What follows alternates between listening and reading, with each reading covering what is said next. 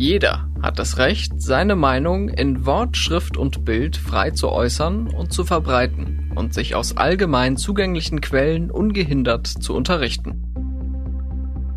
Diesen Satz aus Artikel 5 des deutschen Grundgesetzes kennen die meisten. Das klingt sehr klar und deutlich. Wenn man sich das Thema Meinungsfreiheit aber genauer anschaut, wird es schnell kompliziert. Denn auch für dieses Grundrecht gibt es Grenzen. Nur wer setzt diese Grenzen und wo verlaufen sie heute? Diese Fragen sind alles andere als einfach. Willkommen bei Stimmenfang, dem Politikpodcast vom Spiegel.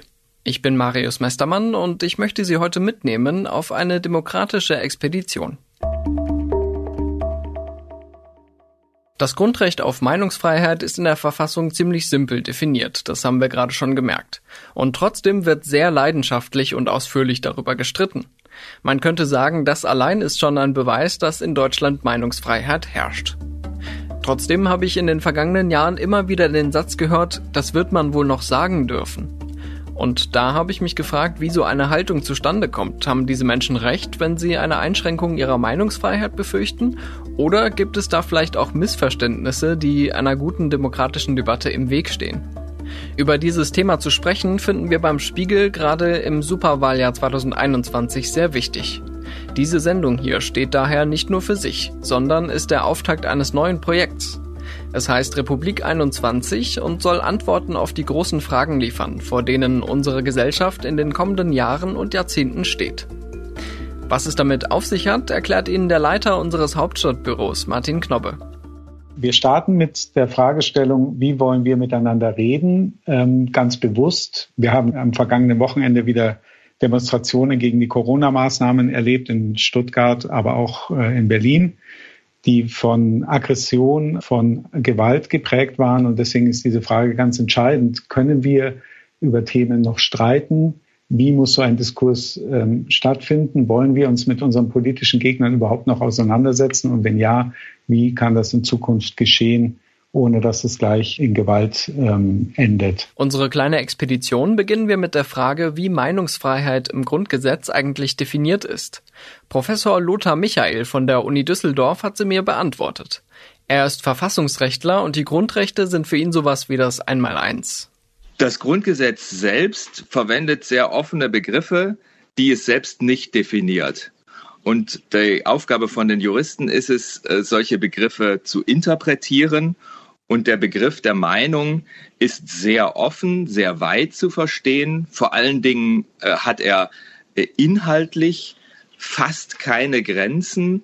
Worauf es aber begrifflich ankommt, ist, dass es sich um eine geistige Äußerung handelt. Also immer etwas, was äh, rein körperliche Gewalt ist, äh, kann keine Meinung sein, sondern äh, die Meinungsfreiheit schützt die geistige Auseinandersetzung und da liegt sozusagen die begriffliche Grenze der Meinungsfreiheit. Das ist also erstmal die Definition. Aber die Meinungsfreiheit ist im Grundgesetz auch beschränkt durch Rechte, die ihr entgegenstehen. Denn schon im zweiten Absatz von Artikel 5 heißt es, diese Rechte finden ihre Schranken in den Vorschriften der allgemeinen Gesetze, den gesetzlichen Bestimmungen zum Schutze der Jugend und in dem Recht der persönlichen Ehre. Und Professor Michael hat mir erklärt, dass dieser Ausdruck der allgemeinen Gesetze in der Verfassungsrechtslehre unterschiedlich interpretiert wird. Die beiden Ansätze, die allgemeinen Gesetze zu definieren, sind äh, zum einen die äh, Idee, dass es sich nicht um Sondergesetze handeln soll, also um Gesetze, die ganz spezifisch bestimmte Meinungen verbieten würden. Das ist also per se nach dem Grundgesetz ausgeschlossen.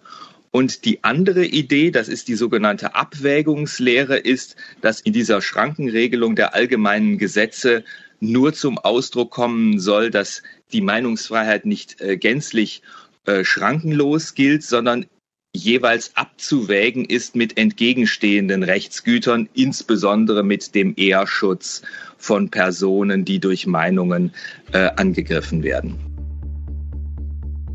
In der Praxis ist es so, dass das Bundesverfassungsgericht beide Lehren nebeneinander anwendet. Das heißt, weder darf es sich um ein Sondergesetz handeln, noch darf es sich bei der Abwägung herausstellen, dass dem Ehrschutz Vorrang zu gewähren ist. Jetzt gibt es im Grundgesetz ja auch das Stichwort Missbrauch der Meinungsfreiheit, wenn sich Äußerungen gegen die freiheitlich-demokratische Grundordnung richten. Was ist denn damit gemeint und welche Konsequenzen kann das haben? Es gibt nach dem Grundgesetz eine Möglichkeit, dass das Bundesverfassungsgericht eine Grundrechtsverwirkung ausspricht, dass äh, eine Person, die die Meinungsfreiheit missbraucht hat, sich zukünftig gar nicht mehr darauf berufen kann. Das ist aber sehr restriktiv auszulegen und hatte bisher keinen praktischen Anwendungsfall. Daraus kann man umgekehrt den Schluss ziehen, dass das Missbrauchsargument kein allgemein einschränkendes Kriterium ist, um die Meinungsfreiheit auszuschließen. Warum ist es denn so, dass die Verfassung auch Meinungen zulässt, ähm, die sich gegen sie selbst richten und gegen diese freiheitlich-demokratische Grundordnung?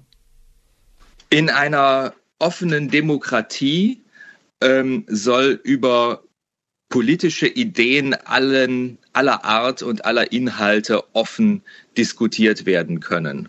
Und grundsätzlich äh, soll es auch möglich sein, das System selbst zu diskutieren und auch in Frage zu stellen.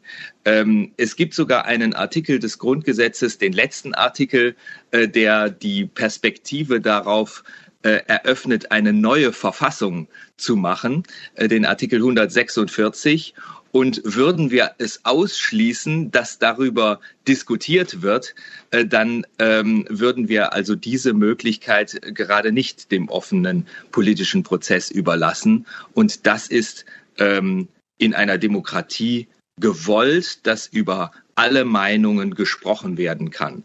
Grenzen gibt es, wenn überhaupt, nur darin, dass Meinungen mit Gewalt oder an der Grenze zur Gewalt ähm, vertreten werden. Aber die rein geistige Auseinandersetzung hat, was den politischen Bereich anbelangt, keine inhaltliche Grenze. Jetzt kenne ich aus dem Geschichtsunterricht noch den Begriff wehrhafte Demokratie, also dass unsere Demokratie auch gegen ihre Feinde vorgeht. Wenn ich Sie richtig verstehe, sind damit aber keine feindlichen Worte, sondern nur Taten gemeint, oder? Das ist richtig.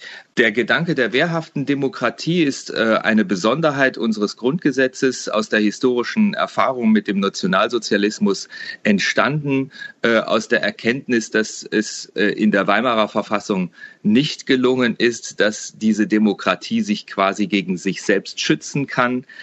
Es gibt deshalb mehrere Artikel des Grundgesetzes, äh, die den Gedanken der wehrhaften Demokratie zum Ausdruck bringen. Eine dieser Artikel ist die Grundrechtsverwirkung nach Artikel 18. Es gibt noch äh, ein zweites Element, nämlich bei, den, bei der Vereinigungsfreiheit gibt es den, äh, die Möglichkeit, äh, verfassungsfeindliche Vereine zu verbieten. Das ist in der Praxis schon mehrfach vorgekommen äh, verfassungsfeindliche äh, Vereinigungen ähm, zu verbieten und parallel dazu noch die ähm, Möglichkeit, politische Parteien zu verbieten. Bei dem Gedanken der wehrhaften Demokratie ist aber immer zu berücksichtigen, dass es da zu einem Dilemma kommt, dass der Verfassungsstaat offen sein will, auch wenn er sich gegen seine Feinde schützt. Und damit ist deshalb immer nur gemeint Feinde, die die Ordnung nicht nur geistig in Frage stellen, sondern Feinde, die sie auf eine radikalisierte Weise bekämpfen. Heißt das, dass man praktisch jegliche Meinungsäußerung hinnehmen muss, egal wie scharf oder verletzend sie ist? Nein, sagt auch Professor Michael. Denn der Meinungsfreiheit sind auch im Strafrecht Grenzen gesetzt. So schützt unser Rechtsstaat andere Grundrechte wie die Menschenwürde oder die Religionsfreiheit. Und hier kommt die Justiz ins Spiel. Gerichte entscheiden nämlich darüber, ob etwas zum Beispiel eine Beleidigung ist oder sogar Schlimmeres wie Volksverhetzung oder ein Aufruf zur Gewalt. Aber manchmal sind ehrlich gesagt auch die Gerichtsentscheidungen zum Kopfschütteln. Vielleicht erinnern Sie sich noch an diesen Fall von 2019. Die Grünen-Politikerin Renate Künast hatte gegen mehrere Online-Kommentare geklagt, die obszöne Beleidigungen gegen sie enthielten, etwa Stück Scheiße, Schlampe und ähnliche Ausdrücke. Das Berliner Landgericht aber wertete diese Kommentare zunächst als legitime Meinungsäußerungen. Das hat dann sehr viel Kritik und Unverständnis ausgelöst. Künast legte aber Beschwerde ein und hatte dann auch in nächster Instanz Erfolg. Der Fall zeigt aber, dass die strafrechtliche Relevanz von Meinungsäußerungen nicht immer eindeutig ist. Allerdings gibt es im deutschen Strafrecht eine Besonderheit. Die Leugnung oder Verherrlichung der Gewaltverbrechen, die unter der Herrschaft der Nationalsozialisten begangen wurden, stehen unter Strafe. Jetzt sind wir mit unserer kleinen Expedition also an einem Punkt, wo wir die Grenzen der Meinungsfreiheit im Grundgesetz und im Strafrecht kennen. Ein Gedanke hat mich aber nicht losgelassen. Aus meinem Alltagsverständnis würde ich sagen, dass aus Worten auch Taten folgen.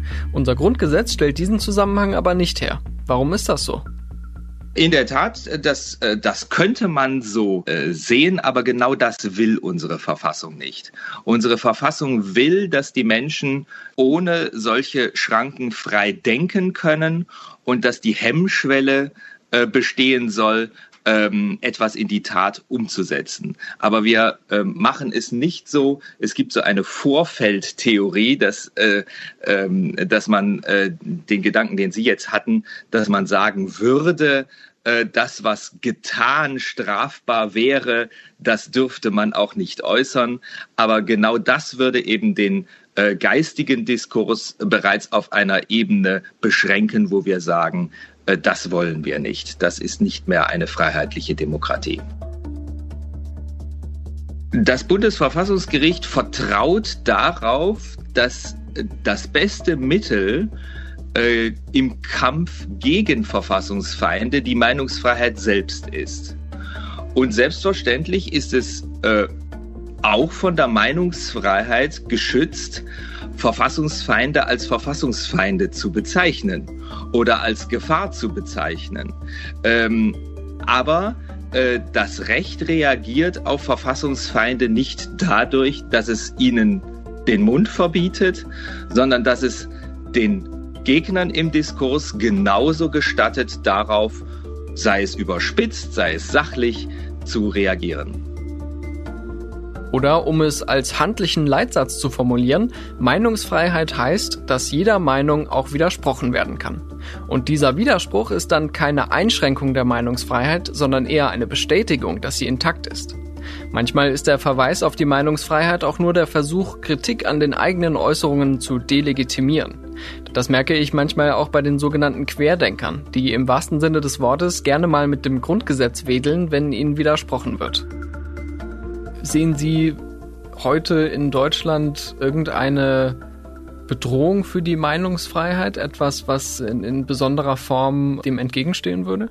Die Rechtsprechung des Bundesverfassungsgerichts ist dafür bekannt, dass sie der Meinungsfreiheit äh, einen sehr, sehr großen Stellenwert einräumt und das tut sie auch völlig zu Recht. Gerade auch in den Fällen, in denen Meinungen sehr provozieren, sind sie ja schützenswert. Grundrechte sind dazu da, Minderheiten zu schützen. Grundrechte sind äh, dazu da, dort wo Freiheit auch mal stört, geschützt zu werden. Und ähm, deshalb ist die äh, Meinungsfreiheit, was die äh, Rechtsprechung äh, des Bundesverfassungsgerichts anbelangt, sehr gut gewährleistet.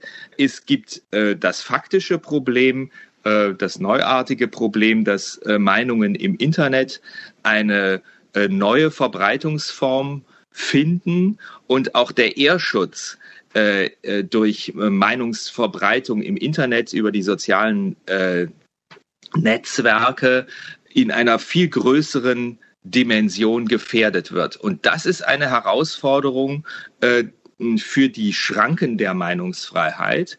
Und die neue Rechtsprechung des Bundesverfassungsgerichts äh, hat diesen Punkt gesehen und hat deshalb die quantitative Verbreitung von Meinungen im Internet auch als Kriterium der Abwägung des Ehrschutzes mit der Meinungsfreiheit anerkannt. Auch das völlig zu Recht. Also an einem Beispiel, es macht einen Unterschied, ob ich eine herabwürdigende Äußerung nur äh, in einem Gespräch unter vier Augen äh, bringe oder ob ich eine herabwürdigende Äußerung über soziale Netzwerke verbreite. Äh, und wenn Personen über die äh, sozialen Netzwerke in ihrer Ehre gekränkt werden, ähm, dann ist der Ehrschutz als Abwägungsbelang gegenüber der Meinungsfreiheit noch einmal höher anzusiedeln. Aber ich würde darin, auch wenn das zu einer Beschränkung der Meinungsfreiheit im Ergebnis führt, äh, würde ich keine Gefährdung der Meinungsfreiheit sehen, sondern umgekehrt die sozialen Netzwerke eröffnen neue Möglichkeiten, Meinungen zu verbreiten. Das ist erstmal ein tatsächliches Phänomen. Und selbstverständlich ist das Verbreiten von Meinungen auch über soziale Netzwerke von der Meinungsfreiheit geschützt. Auch übrigens das Verbreiten anonymer Meinungen ist grundsätzlich weiter von der Meinungsfreiheit geschützt. Aber das Recht muss darauf äh, reagieren, ob der Ehrschutz entsprechend auch Aufwertung erfahren muss. Äh, und darauf reagiert nach und nach äh, die Rechtsprechung. Das war jetzt die reine Verfassungslehre. Aber Professor Michael und ich waren uns einig, dass die Diskussion damit erst eröffnet ist. Weil die Meinungsfreiheit von der Gesellschaft mit Leben gefüllt werden muss, habe ich für diese Woche auch einige Beiträge von Bürgerinnen und Bürgern gesammelt. Hören Sie mal rein. Meinungsfreiheit heißt für mich, ich darf denken, was ich will und ich darf diese Gedanken äußern, ohne dass ich dafür irgendwie belangt werde, solange dabei nicht die Grundrechte anderer verletzt werden. Deshalb kann es sein, dass ich manchmal freiwillig darauf verzichte, meine Meinung zu äußern. Manchmal aber traue ich mich auch einfach nicht, wenn ich merke, dass es gar nicht um einen Meinungsaustausch geht. Gerade in Zeiten von sozialen Medien verbreiten sich öffentliche Äußerungen sehr schnell. Und das im positiven wie auch im negativen Sinne. Und da sind wir an dem Punkt, dass Menschen sagen, dass sich eben nicht mehr frei äußern können. Gemeint ist damit natürlich, dass sie entsprechend sich nicht öffentlich äußern können, ohne dafür Kritik zu bekommen. Das ist natürlich nicht direkt eine Einschränkung der Meinungsfreiheit im rechtlichen Sinne, aber man muss eben auch sagen, dass nicht jede Person die Kapazität hat, gegebenenfalls mit Kritik von vielen tausend Personen klarzukommen. Meinungsfreiheit bedeutet auch Verantwortung. Das ist das, was vielen, die Meinung äußern, auch im Internet ganz gerne mal abgeht. Denn die Meinungsfreiheit endet ja natürlich dort an einer Grenze, an der die Rechte und die Würde anderer beginnen daher sehe ich im Internet auch ein großes Problem, denn ähm, viele Leute sehen sich da nicht mehr als Teil eines Ganzen, sondern tragen mit so plakativen Meinungsäußerungen einfach zu etwas bei, was dann manchmal nicht mehr zu einem Diskurs genügt. Bei der Frage, ob ich schon mal das Gefühl hatte, meine Meinung nicht frei äußern zu können, muss ich tatsächlich sagen, dass ich mir das Recht immer einfach genommen habe und auch darauf bestanden habe. Allerdings gibt es auch Charaktere und Situationen, bei denen ich mir denke, nee, du nicht, gerade du jetzt nicht, bekommst von mir jetzt keine Reaktion, weil mir in dem Moment meine Zeit und meine Energie einfach zu schade ist. Eine Mail von einem Hörer hat mir aber zu denken gegeben. Er hat sich auf meinen Aufruf im Podcast gemeldet und ausführlich seine Ansichten zum Thema Meinungsfreiheit geschildert. Ich fand das, was er geschrieben hat, sehr interessant und habe ihn dann gefragt, ob er dazu eine Sprachnachricht einsenden möchte. Das lehnte er aber ab, und zwar mit der Begründung, dass ihm maximale Anonymität sehr wichtig sei. Denn viele seiner Bekannten hörten auch diesen Podcast und er sei mitunter öffentlich tätig. Das ist natürlich eine völlig legitime Einstellung, aber ich habe mich dann auch gefragt, warum Menschen davor zurückschrecken, öffentlich mit ihrer Stimme oder gar mit ihrem Namen für eine Meinung einzustehen. Und da kommen wir an den Punkt, wo es um die soziale Realität und nicht mehr um die Meinungsfreiheit im Grundgesetz geht. Auch im Deutschen Bundestag wurde im Herbst 2019 hitzig über die Meinungsfreiheit debattiert. Anlass für die Diskussion waren unter anderem zwei Veranstaltungen, die von linken Aktivisten gestört wurden. Eine Vorlesung des AfD-Gründers Bernd Lucke und eine Buchvorstellung des CDU-Politikers Thomas de Maizière. Thema waren aber auch Drohungen von Rechtsextremen gegen Kommunalpolitiker, wenige Monate nach dem Mord an Walter Lübcke. Liebe Kolleginnen und Kollegen, in jüngster Zeit erleben wir, dass der politische Meinungskampf in Deutschland nicht mehr ausschließlich mit friedlichen Mitteln ausgetragen wird. Der politische Mitbewerber denunziert, Wahlkreisbüros oder Privatwohnungen werden beschmiert, Morddrohungen werden ausgesprochen und es gibt sogar körperliche Attacken. Freiheit ist das Recht, seine Meinung zu bilden und zu äußern. Sie umfasst aber auch nicht den Anspruch, dass einem gefälligst nicht widersprochen wird. Im Gegenteil. Ohne das Recht auf Widerspruch gibt es keine Meinungsfreiheit. Ich muss Ihnen hier nicht erklären, dass es sich bei der Meinungsfreiheit um ein Schutzrecht gegen den Staat handelt. Jedoch die bisherige Debatte zeigt, dass wir hier etwas ganz anderes als diese Meinungsfreiheit reden, nämlich die Richtung und die Art und Weise, die Debatten in der Gesellschaft eingeschlagen haben. Und ich komme nicht umhin, dass mir das großes Unbehagen bereitet. Meinungsfreiheit ist für mich keine Forderung von Ja oder Nein oder von Schwarz oder Weiß. Es ist nicht nur eine Frage, ob jemand etwas sagen darf. Es ist genauso die Frage, wie jemand etwas sagt und wie zugehört wird, übrigens, meine Damen und Herren.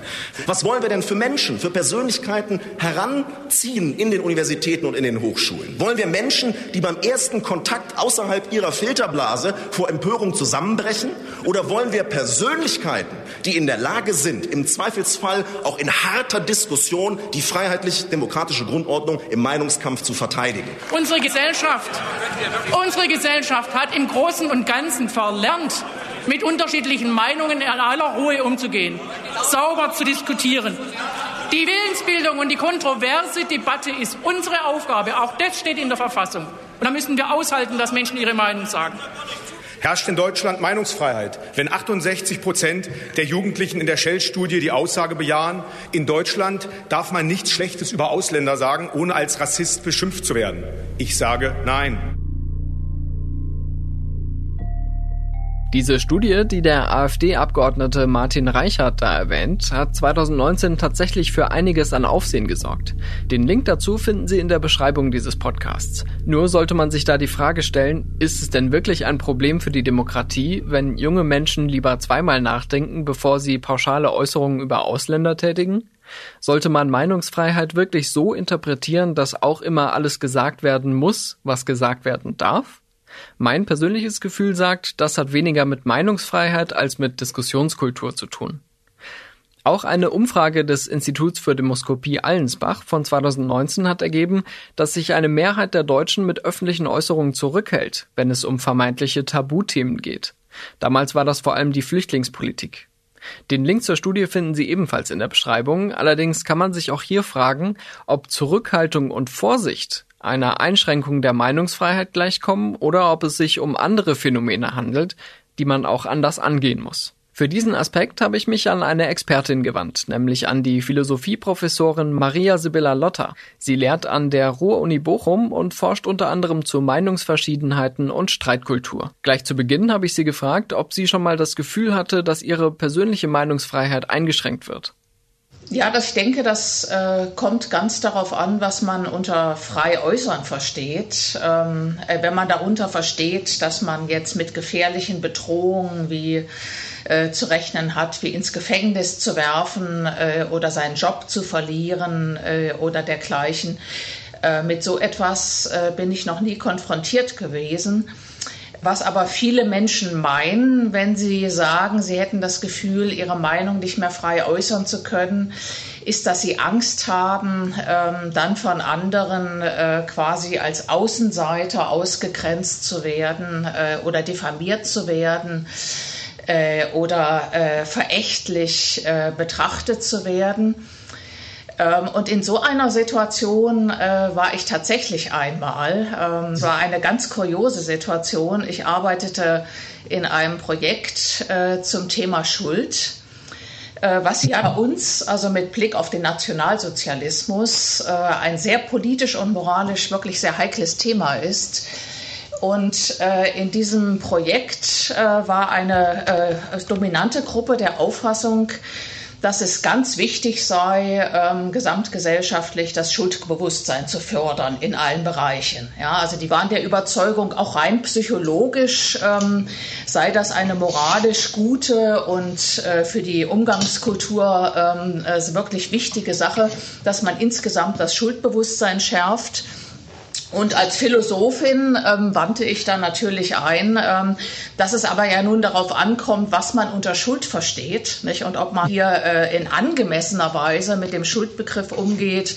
Hannah Arendt hat sich ja bekanntlich sehr stark dagegen ausgesprochen, ähm, sich undifferenziert etwa Kollektivschuld zuzuschreiben, weil sie der Auffassung war, äh, das führt nur dazu, dass der Unterschied zwischen denen, die eben wirklich ein Unrecht begehen und denen, ähm, die äh, jetzt nur einfach kollektiv äh, quasi zum Umfeld gehören oder nachfolgende Generationen, dass das verwischt wird. Ja, und sie vertrat die Auffassung, und dem schloss ich mich auch an, dass der Schuldbegriff nur dann Sinn hat, wenn man zwischen Schuldigen und Nichtschuldigen unterscheiden kann. Später, so erzählt Lotta es in unserem Gespräch, habe der Leiter der Gruppe ihr gesagt, er habe den Eindruck, dass ihre Äußerungen anschlussfähig an rechte Diskurse seien. Außerdem machte in der Gruppe das Gerücht die Runde, dass sie AfD-nah sei. Und Mitglieder der Partei in ihren Seminaren quasi ein- und ausgingen. Lotta spricht von einer, Zitat, absolut kuriosen Beschreibung und sagt, sie habe sich durch die Ablehnung eingeschüchtert gefühlt. Ich erzähle das so ausführlich, weil es wichtig ist für das Verständnis ihrer Position. Meine zweite Frage war dann, ob die Grenzen des Sagbaren in Deutschland nun weiter oder enger geworden sind. Einerseits spricht man ja davon, dass gerade die AfD mit immer neuen Grenzüberschreitungen diesen Raum erweitert hat. Bekannte Beispiele sind das Vogelschiss Zitat von Alexander Gauland über die Nazizeit oder Björn Höcke, der das Holocaust-Denkmal in Berlin als Denkmal der Schande bezeichnete. Bestraft wurden Gauland und Höcke für diese Aussagen nicht. Die Behauptungen einer Meinungsdiktatur sind also Unsinn. Dafür wurden die beiden AfD-Politiker aber von einer breiten Öffentlichkeit geächtet. Gleichzeitig werden manche Diskurse angeblich vom linken politischen Spektrum eingeengt. Passt das wirklich zusammen? Ja, ich würde sogar sagen, dass beides passiert ist. Der Raum ist einerseits größer geworden, in der Hinsicht, ähm, also dass die, äh, der Erinnerungskultur äh, in Deutschland äh, jetzt auf eine Weise in Frage gestellt wird, äh, wie das, sagen wir mal, vor 15 Jahren ähm, schwer denkbar gewesen wäre. Gleichzeitig ist er aber enger geworden. Ja, das zeigt ja meine Erfahrung. Ähm, äh, dass jetzt plötzlich eine philosophische Analyse von Schuldbegriffen äh, und die Aufforderung zu differenzieren, auch psychologisch, in welcher Hinsicht äh, die ähm, Akzeptanz von Schuld und die Annahme auch kollektiver Schuldzusammenhänge sinnvoll ist, wo sie nicht mehr sinnvoll ist, dass das jetzt plötzlich als ähm, ein sagen wir mal, Risikogebiet betrachtet wird, anschlussfähig an rechte Diskurse ist, das schränkt natürlich ähm, im wissenschaftlichen und öffentlichen Bereich die Diskurse ein. Also wenn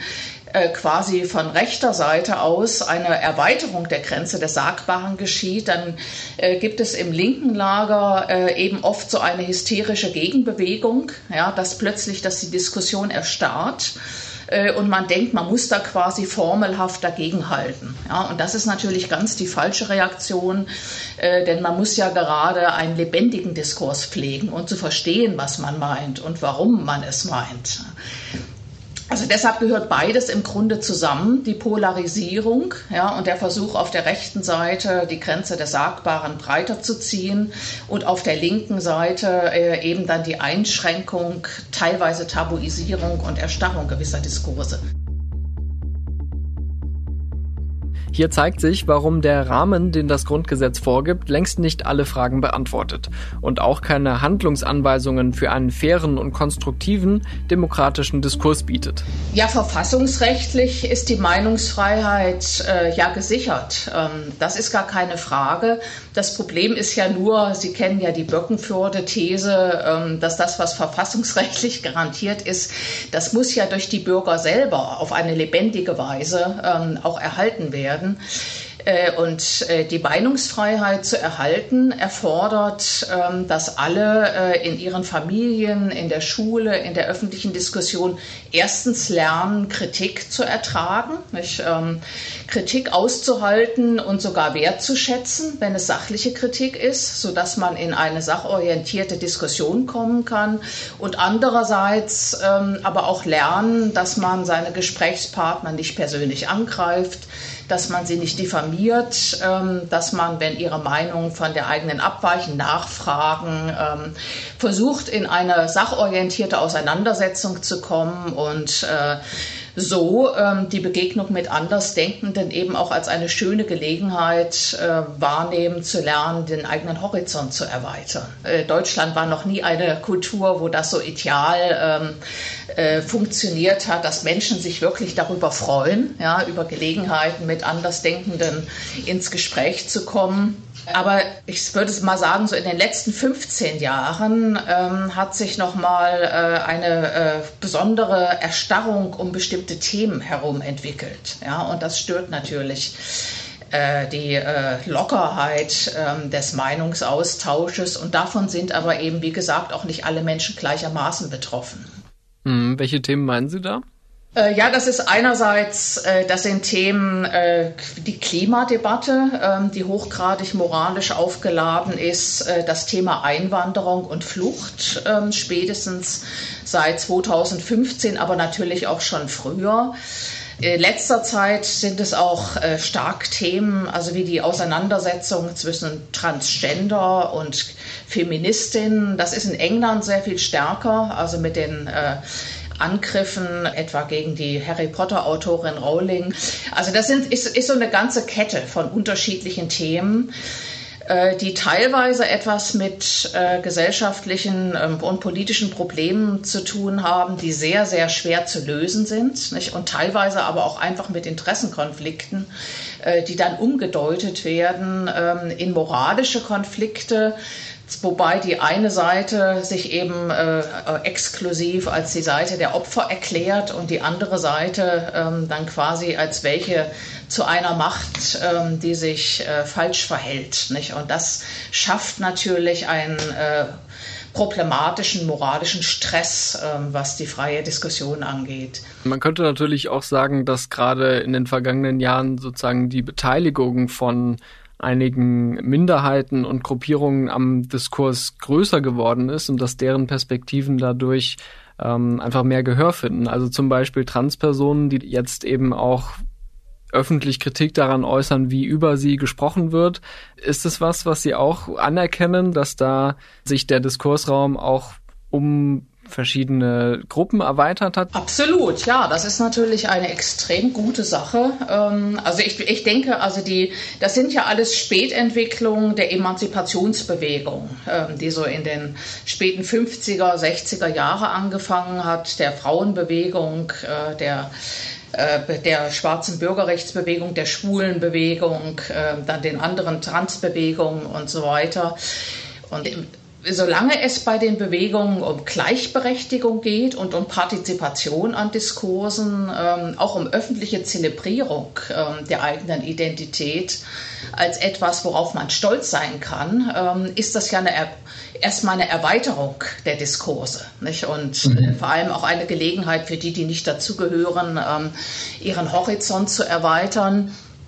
Ähm, was problematisch finde ich nur die Entwicklung ähm, in den letzten Jahren, äh, dass ähm, äh, anstelle ähm, dass eben nicht nur öffentlicher Raum beansprucht wird ja, und äh, die Aufmerksamkeit auf die eigenen Interessen gelenkt wird, eine legitime Interessenvertretung, sondern dass wenn es dann Konflikte zwischen Interessen gibt, ähm, die andere Seite äh, eben oft äh, als feindlich ja, äh, äh, verleumdet wird, ähm, anstatt dass man einfach zugesteht, dass es da verschiedene Interessen gibt, äh, dass die in einen Konflikt geraten können äh, und dass man sich darüber verständigen muss. Als Beispiel nennt Lotta die Auseinandersetzung um die Harry Potter-Erfinderin J.K. Rowling.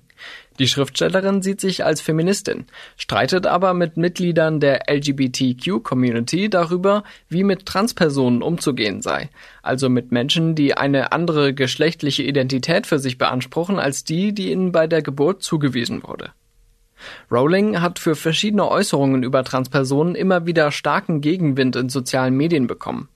In diesem Fall sieht Professorin Lotter einen Interessenkonflikt, bei dem sich beide Seiten mehr auf die andere einlassen müssten. Unter anderem dann, wenn es um Bedenken geht, ob Transfrauen auch die Frauentoilette oder Umkleide verwenden dürfen.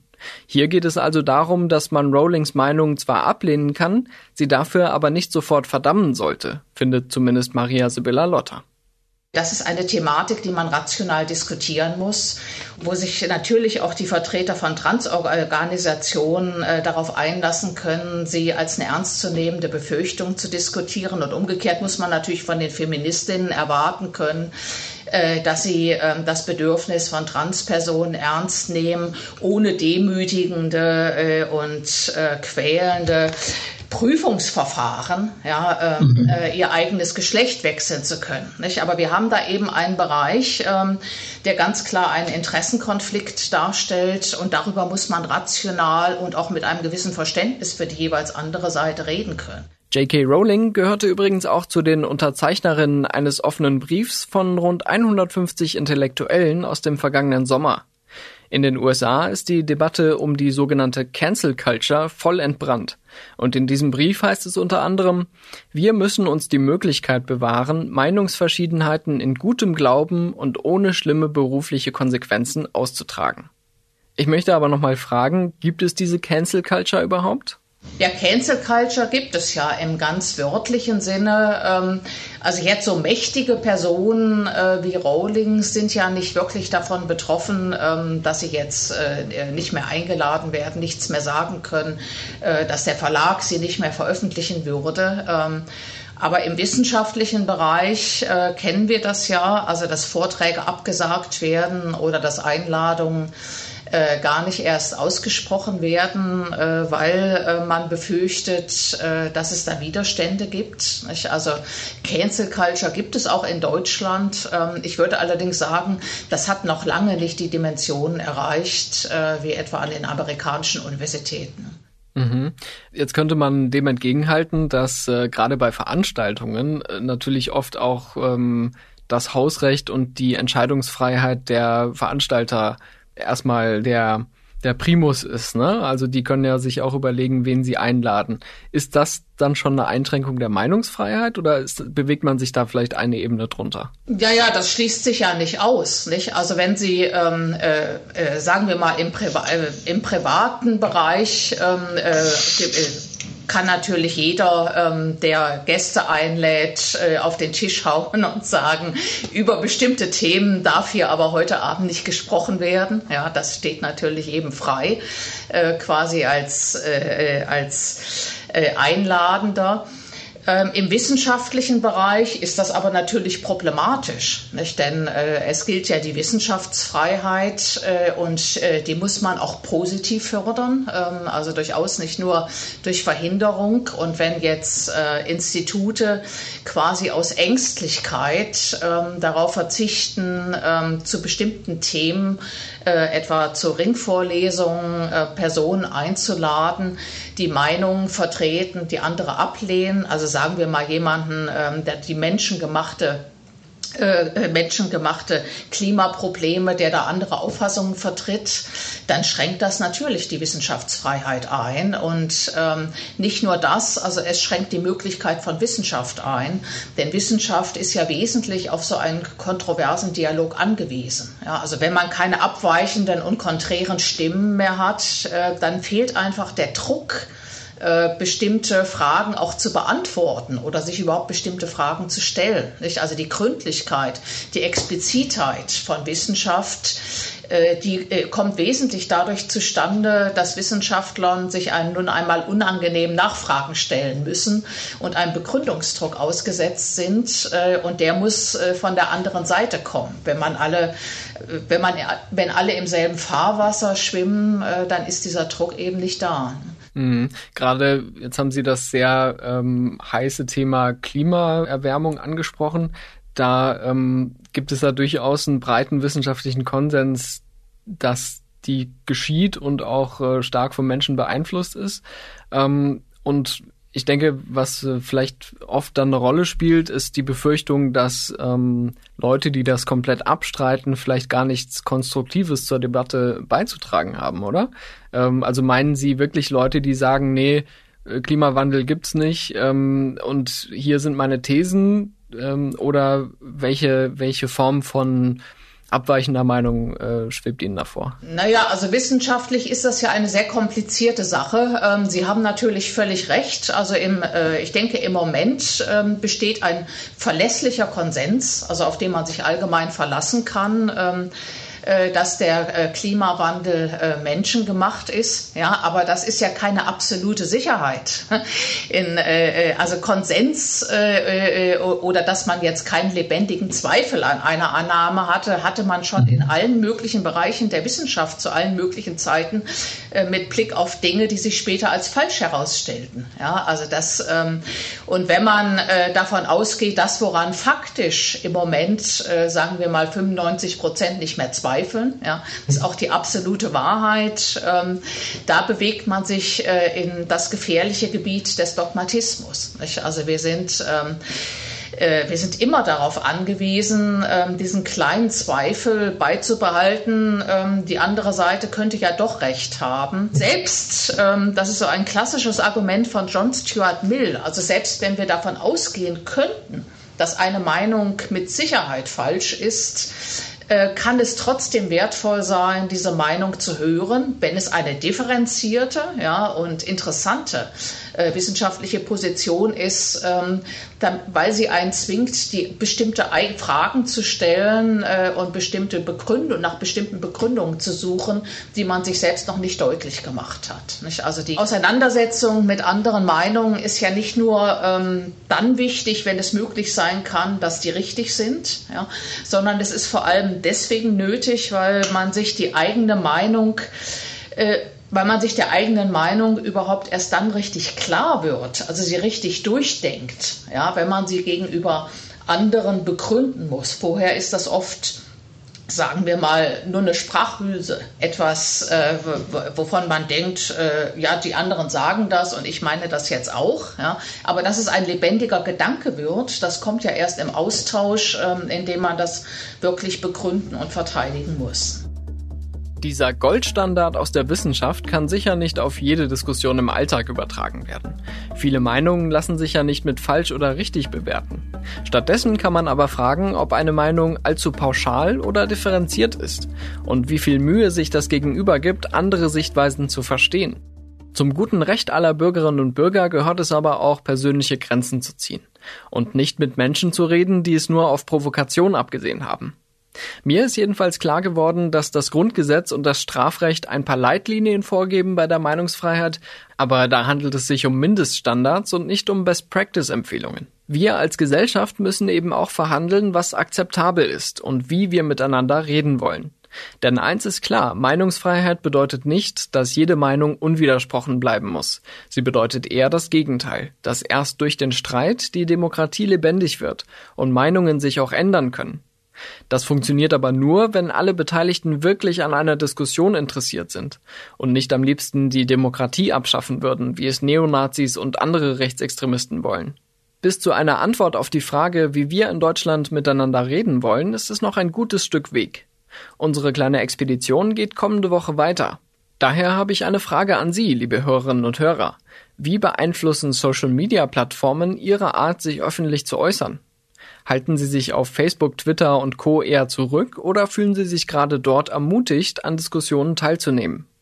Schicken Sie uns dazu gerne eine Sprachnachricht, entweder per WhatsApp unter der Nummer plus 49 40 380 80 400 oder per E-Mail an stimmenfang.spiegel.de. Die Kontaktdaten finden Sie auch in der Beschreibung dieser Sendung. Das war Stimmenfang, der Politik-Podcast vom Spiegel. Die nächste Stimmenfangfolge gibt es wie immer am kommenden Donnerstag auf spiegel.de, Spotify, bei Apple Podcasts und in allen üblichen Podcast-Apps. Ich bin Marius Mestermann und bei der Produktion wurde ich diese Woche unterstützt von Jelena Berner, Ole Reismann, Olaf Häuser, Philipp Fackler, Marc Glücks und Melanie Ammann.